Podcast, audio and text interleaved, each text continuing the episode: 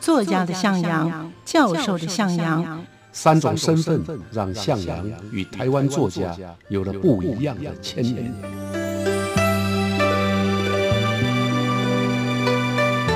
听向阳与徐凡谈他的作家朋友们在写作这条路上，生命与创作如何交织出最灿烂的光芒。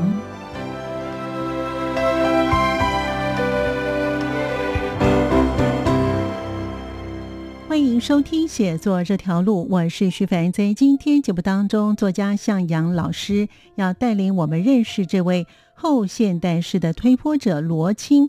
他的写作的方式到底有哪些的分歧，以及他的特色？待会在节目当中一并跟听众朋友分享。欢迎收听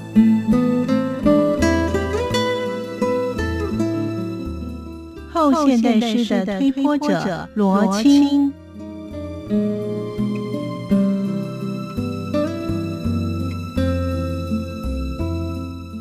过，在一九七零年代呢，他崛起在诗坛呢，是因为他写了一本非常特殊的诗集，叫做《吃西瓜的方法》。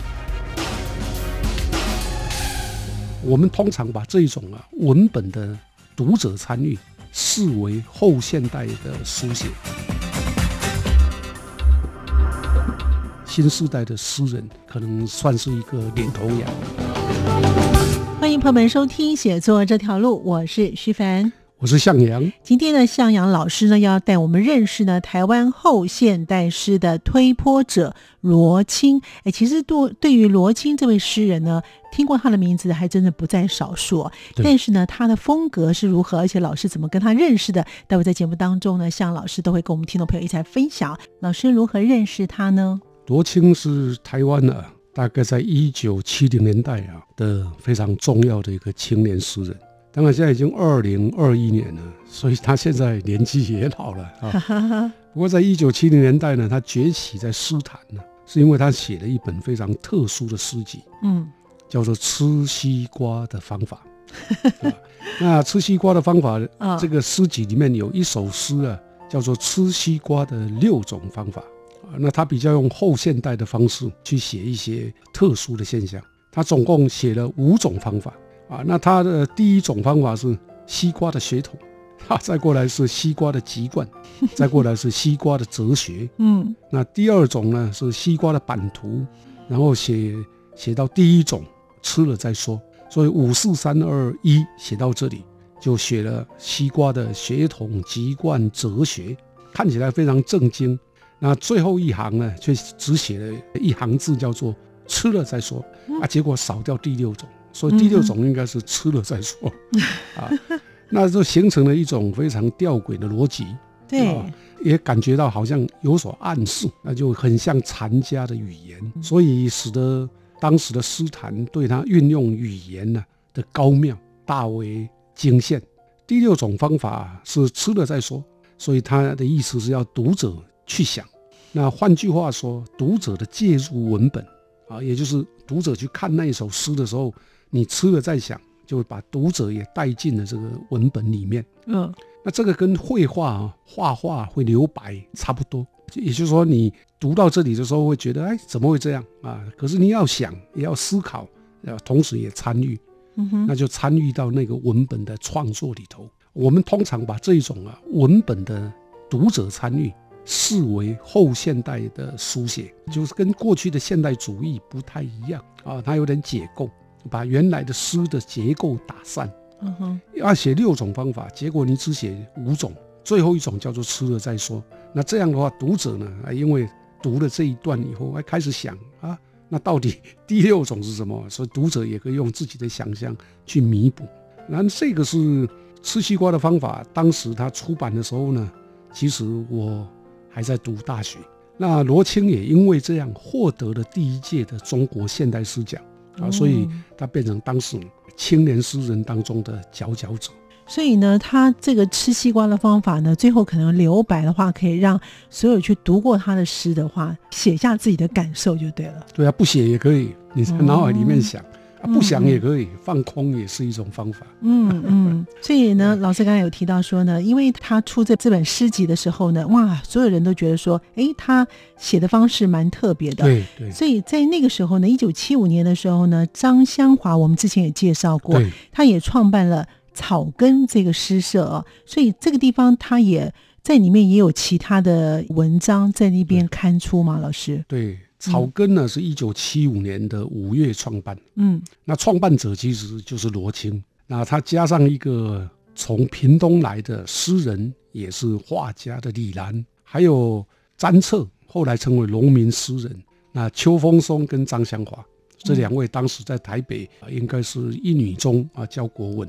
哦，啊，他们创办的这个草根诗社。发行了一个诗刊，叫《草根诗刊》。那创刊号呢，是由罗青来写创刊宣言，叫《草根宣言》啊。那我印象很深刻，因为啊，如果就一九七零年代的青年诗刊来讲，《草根》也是非常重要的一个主流的诗刊。是的，没错。那在这个宣言里面呢，他们提出了说，我们对过去尊敬而不迷恋，对未来我们谨慎而有信心，我们拥抱传统。但不排斥西方，过分拥抱与过分的排斥都是变态。我们的态度是了解第一啊，然后吸收、消化、创造。创造是我们最终的目的。同时，我们也知道啊，要有专一狂热的精神，创造方能有所成。我们愿意把这份精神献给我们所拥有的土地——台湾。这个宣言呢，如果放到一九七五年。那是相当重要的一份宣言，嗯，掷地有声啊。一方面呢，修正了一九七零年代初期战后时代，罗青就是战后时代啊，就是二次世界大战结束以后出生的婴儿潮的诗人，嗯嗯。战后时代的诗社有四大诗社啊，龙族、主流、大地啊，再加这个草根啊，他们回归传统，反对西化。那一方面呢，它也启发了一九八零年代出发的阳光小集，嗯，也就是我创办的那个阳光小集。对对，啊，所以整体上啊，办一份诗刊，影响到现代诗的发展跟改变。在一九七零代之前的台湾现代诗，基本上是晦涩的，哦，就是读者啊看起来看这个诗啊都莫名其妙，嗯，因为看不懂。但到了七零年代，像罗青这样的诗人，还有龙族主流大地，一直到阳光小集的年轻诗人的主张，要回到传统写实、社会关怀啊，以及人民的心声，所以用的语言就放淡了。放淡以后，大家都看得懂。所以这是两个不一样年代的诗学的主张跟看法。啊，罗青在这个部分呢，其实也扮演了相当重要的角色。所以也就是说呢，他是呢，呃，战后呢世代的诗人哈。那老师呢跟他认识的时候呢，是刚刚有老师有提到说，那个时候您是念大学，念大学。因为老师也是华冈诗社的社长，所以你们要要举办一些讲座。所以您跟罗青认识是杜野。介绍的对，哦哦，我跟罗京最早的见面，也就是在一九七五年的冬天。嗯，你刚提到我们要办诗展，是诗的系列讲座。嗯，杜爷就带着我一起去看他，啊，希望他同意。他当时也很爽快的答应了。我们那个时候邀请了六位诗人，罗青呢是当中唯一的战后代诗人，前面的诗人是季玄、雅璇、张默、洛夫、管管。全部是上一个世代的诗人，那只有罗青呢，那时候很年轻啊，那时候大概三十岁左右。那罗青作为唯一的战后世代诗人，就会受到我们当时的大学诗人跟同学的喜爱。对，他的演讲排在周末的晚上的最后一场，观众爆满，啊，可见那个时候年轻的诗人或者新时代的诗人，可能算是一个领头羊了。那老师那个时候也有投他创刊之一的草根。对对对，啊，因为那个时候我在刚开始写作，所以我也把将我的诗呢投到报纸的副刊和诗刊。那草根呢，当然是我一定会投的刊物。基本上也认同那时候的草根呢，主张台湾现实，嗯，关注都市的生活，还有对新诗形式啊也相当支持。而我自己写诗行书，嗯嗯，啊，所以等到我大学四年级毕业那一年呢。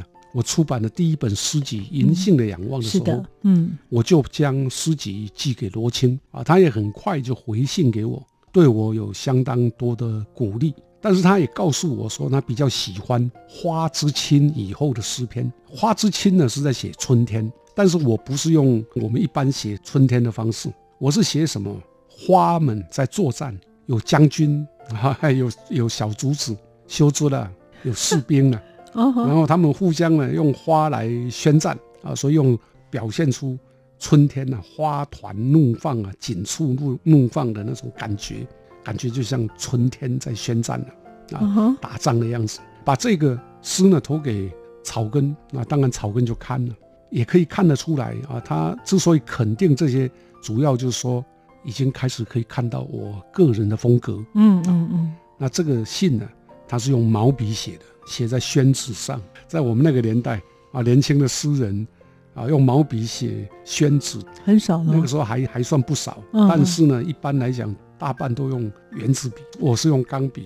啊，嗯这三种笔有三种不同的感觉了。嗯啊嗯嗯那所以我觉得啊，一个已经享有盛名的年轻诗人啊，他等于大我几岁，大概我想也不超过五六岁吧。嗯哼啊，可是却鼓励我，就让我也一直到今天还非常感谢他。罗青后来的发展是越来越重要的发展啊，也比如说我们刚提到一九七二年，他出版那个吃西瓜的方法，对，得到现代诗人奖之是后，的，他的创作啊就开始大量的涌出。越来越多。嗯后来就有《神州豪侠传》，嗯这是一九七五年出版；有《捉贼记》，一九七七年出版；有《水稻之歌》，一九八一年出版。到了一九八四年呢，啊，他的诗风又改变了。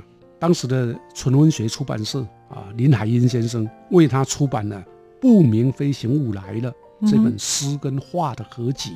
那封面呢是罗青的画，用黑粗体的书名，非常醒目啊。这个时候啊，我在编副刊，我记得罗青把诗集同名的一个诗作叫做《不明飞行物来了》寄给我，觉得很有趣啊。这首诗呢是用十行写出来的十行诗。那诗的内容是什么呢？我来念一下。好啊，不明飞行物来了，就在高速公路的那一边，非星、非灯、非萤、非火、非任何已知物体的不明飞行物，是一种非正式的未知警告，警告我们千万要善用我们的知识与能力，去重新研究了解宇宙中万千物质之间非物质的关系。好、这个诗啊啊不太容易理解。这首诗啊，基本上啊是要表现可以说有点哲学的思维。他对不明飞行物的想象，想要凸显呢，在浩瀚的宇宙之间，未必可以了解物质之间还有一种非物质的成分啊。所以基本上啊，它是一个概念诗。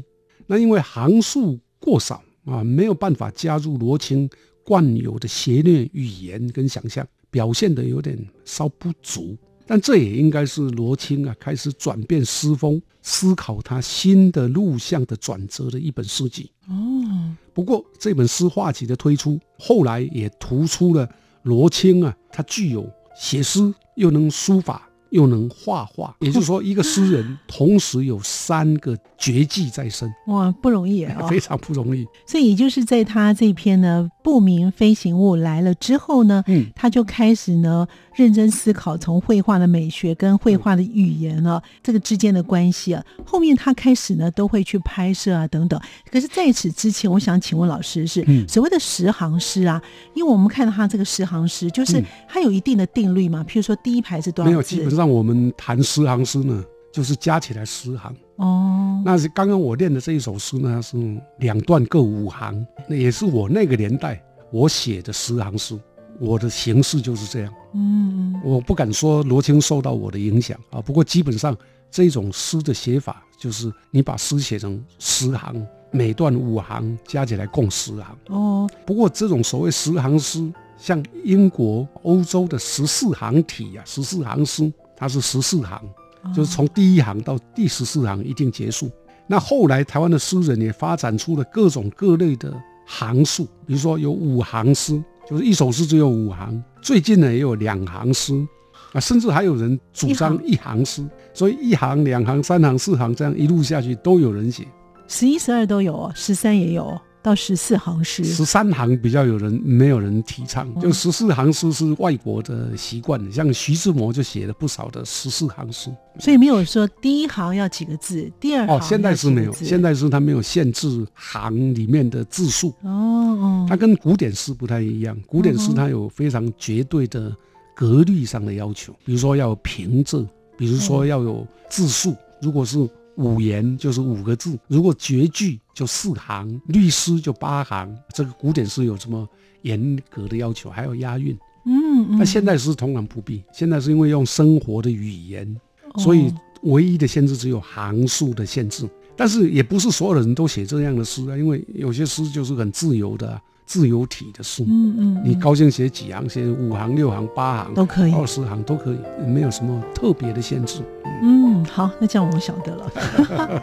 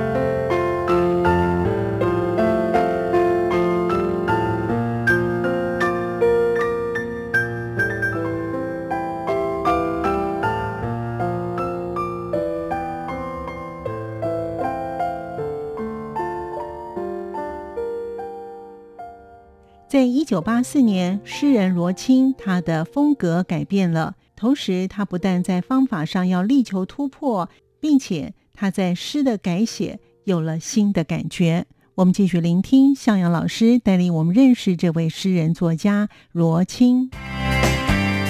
到了一九八四年呢，啊，他的诗风又改变了。罗青啊，他具有写诗又能书法。又能画画，也就是说，一个诗人同时有三个绝技在身。台湾从现代主义的诗到写实主义的诗，然后进入后现代的诗的第一首。一九八零年代之后呢，啊，我想他是在台湾被视为一个新现代诗的起点。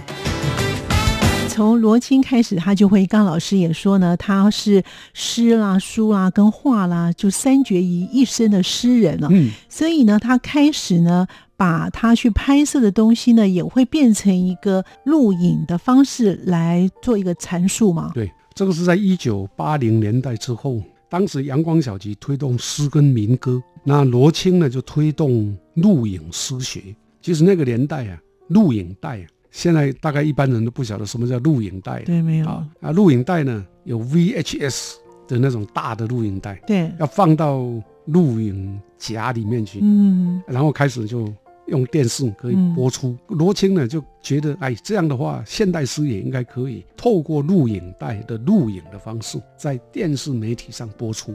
哦，所以他的方式就是叫做录影诗学。哈哈，他想把诗跟画放在一起。嗯嗯，然后又加以转化成啊录影带，然后带进诗声光跟影像，是一个很大胆的尝试。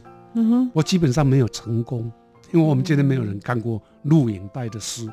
对，啊，所以并不算成功。嗯嗯嗯。可是这个想法呢，其实在一九八零年代算是很新相当前进的。嗯哼，啊，相当进步的。嗯嗯，因为我们今天已经可以看到诗跟音乐、诗跟绘画。诗跟数位有网络数位的结合，如果从一九八零来看，它算是一个先驱。好，这所以他在一九八六年的时候呢，因为老师那个时候您是在自立副刊啊，所以他有一首新作，就是一封关于诀别书。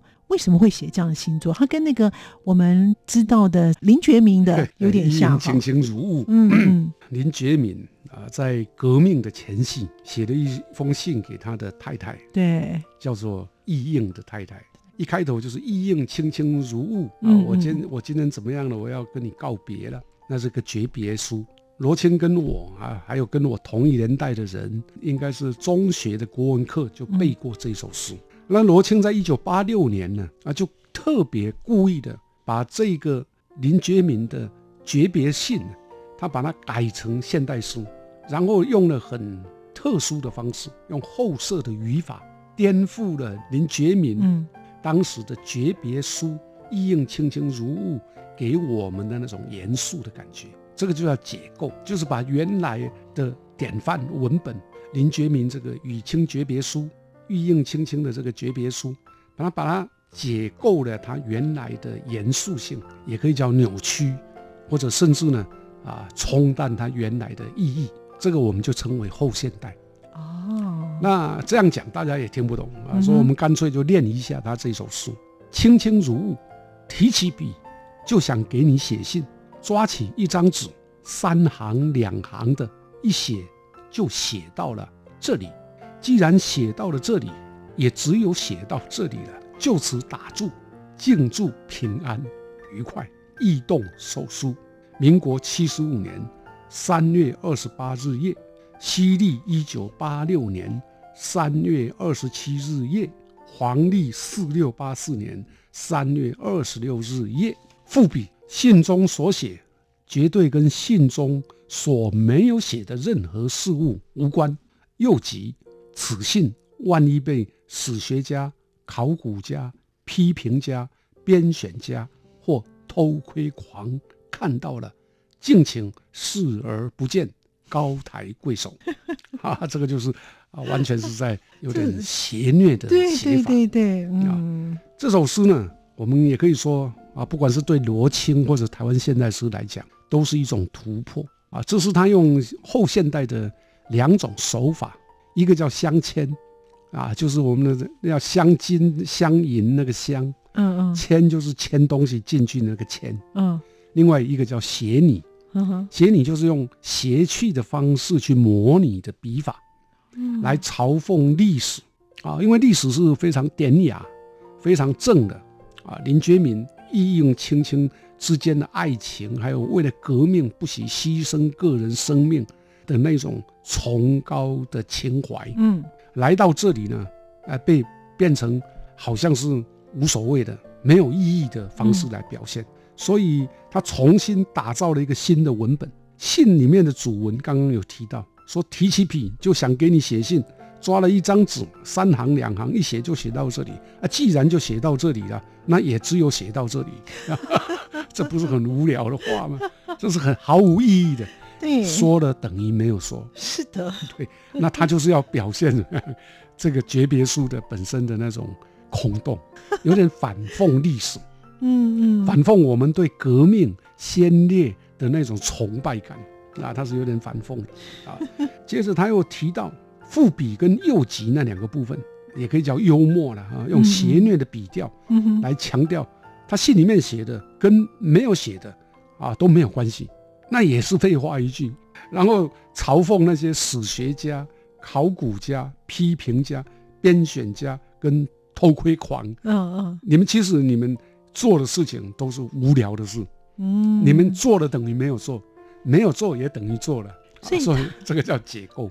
所以他的个性也算是有有点从这个来角度来看，是幽默的人，哦，这个幽默的人，邪虐的人。嗯。他寄给老师，老师也就在《自立副刊》就刊登了。哦没错啊，嗯因为我们一般来讲啊，编刊物看到跟当时年代不一样的诗作，感觉有新的感觉出来的时候，觉得都会很高兴，哦，因为那等于啊文学的创作来到了一个台语叫做刊战嘛，嗯，叫做一个坎战。嗯一个重要的分水岭了。因为在今天来看，这首诗啊，就是我们在谈台湾从现代主义的诗到写实主义的诗，然后进入后现代的诗的第一首，就是这一首。嗯然后我在编辑台非常高兴的让他见报了。然后接着没多久呢，他就嗯写了一封长信，特别提到他的创作有分歧。嗯他说他吃西瓜的方法跟《神州豪强传》是第一期，《捉贼记》跟《水稻之歌》是第二期。嗯，那刚刚我们提到那个不明飞行物来了，是前两期的变奏跟加强。哦，那接着他提到白莲跟林耀德对他的肯定，所以他讲将来将要出版新诗集，叫《鹿影诗学》。嗯，那又说这一首诗啊，一封关于诀别的诀别书啊，连他自己创办的草根诗刊都不愿意发表。那他自己在《大华晚报》有一个诗的专栏，嗯他也不便发表，因为他自己主持。哦，那所以别的地方也可能无法发表，所以就寄给《智利晚报》。对我来讲，我就得发表 啊。那事后证明，就从今天的角度来看，是对的。哎，这个完全正确嗯啊，因为这首诗在那个年代一定会被认为是无聊对，啊，没有意义对，啊是的，啊。嗯可是，在《智利晚报》副刊发表，却确定了这一首诗啊，嗯它在现代诗的历史上的位置。那作为一个编辑人，我觉得蛮高兴的。好，那所以老师您呢跟罗青这位诗人呢，是因为书信往来的大部分都集中在七零年代到八零年代、没错，。没错。嗯，那之后呢？之后有什么？罗青后来他自己的发展，因为刚才老师有提到说，他后来就开始就拍摄啦、录影啦，嗯，他在诗作方面就比较少了吗？罗青后来的表现主要是在绘画啊，因为现代诗发展到了他的那个录影诗学出版之后，那大概就进入了另外一个年代，因为电脑开始了。台湾在一九九零年代初期啊，电脑进入，然后到一九九零年代的中期，网络诗出现，就是用网络作为媒体的现代诗发表是哦哎出来了。所以录影诗啊，到后来其实就被放弃了。我刚刚也提过，对，但是我们如果从一九八零年代去看他的录影诗学，还有诗的声光呢，可以看得到，他不仅在方法上啊力求突破，同时也为现代史、现代诗的历史的改写啊、嗯，有了新的感觉啊。你刚提到的这个一九八零年代之后呢，啊，我想他是在台湾被视为一个新现代诗的起点，那也是一九八零年代录影诗学的创作跟理论者。比较可惜的就是说，到了一九九零年代之后，他本来的诗集都慢慢不见了，取而代之的就是他的摄影散文集，跟因为他不断的开画展，嗯所以会出版很多画册。那我个人呢是觉得，如果以他写诗来看啊，他曾经是一个开创者啊。假设有可能啊，多写一点诗，其实更好。如果能够以这个诗跟画的媒合，我相信啊，也应该重出诗坛，也应该受到很大的重视。没错，好，所以呢，我们今天呢，向老师让我们认识了这位呢呃诗人哦，罗青呢，他也是在一九七零年代崛起的风云人物哦，嗯就像老师刚才说说的，就是新现代诗的起点。也谢谢老师，谢谢谢听众朋友的收听，嗯我们下次见，下次见拜拜，拜拜